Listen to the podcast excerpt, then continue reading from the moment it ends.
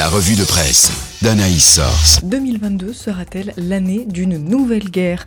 La question est posée par l'AVI qui craint que ce soit la population ukrainienne qui fasse les frais de cette opposition Est-Ouest au goût de guerre froide, alors que la situation est de plus en plus tendue entre Kiev et Moscou. Selon l'Allemagne qui a dû préciser son soutien, la faute revient à la Russie, écrit Réforme. Toujours est-il que Kiev continue de croire à une solution diplomatique, estime la Croix, revenant sur la journée de l'unité célébrée mercredi entre démonstrations de résistance et évacuation d'occidentaux. Dans ce contexte, non loin des forces russes et au pied d'une croix, des pasteurs ukrainiens se sont réunis pour prier, note info chrétienne. Face à cette extrême instabilité, nous autres Européens semblons nous réveiller, tous surpris du retour de l'imaginaire de la guerre dans notre univers mental, note la vie. Et la Russie semble sur tous les fronts.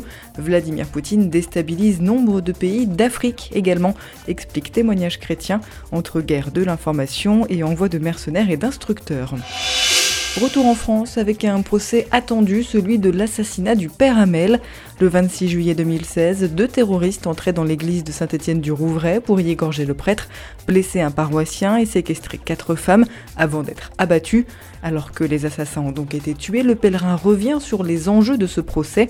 La vie rappelle aussi que si ce procès n'est pas celui des forces de l'ordre, les révélations de Mediapart en 2018 et celles de la vie en juillet 2021 ont prouvé les défaillances des services de renseignement, car les enquêtes auraient révélé que les services de police et de renseignement savaient qu'un attentat se préparait dans une église du diocèse de Rouen à la date en question et ne sont pas intervenus.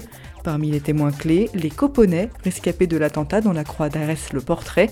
Guy Coponnet, 92 ans, aspire à comprendre la spirale qui a pu mener deux jeunes à un tel acte, mais espère surtout un pardon de ceux qui ont provoqué tout ça, détaille Aletheia.